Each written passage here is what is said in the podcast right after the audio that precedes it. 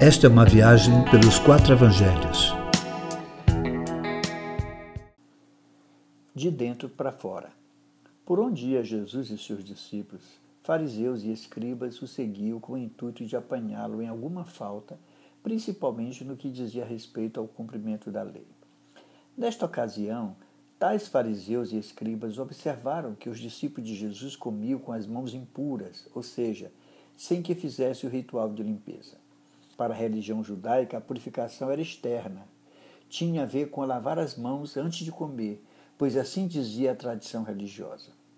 Jesus, conhecendo os corações, lhes mostra que eram, como disse o profeta Isaías, hipócritas, pois honravam a Deus de lábios, mas o coração estava longe, e adoravam em vão, usando doutrinas fabricadas pela mente humana. Tais homens priorizavam a tradição dos homens e preteriam o mandamento de Deus.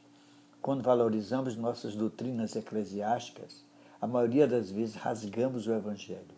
Mandamento é mais importante do que tradições humanas. Para Jesus, a purificação do coração. Quem adora com exterioridades, adora Deus em vão.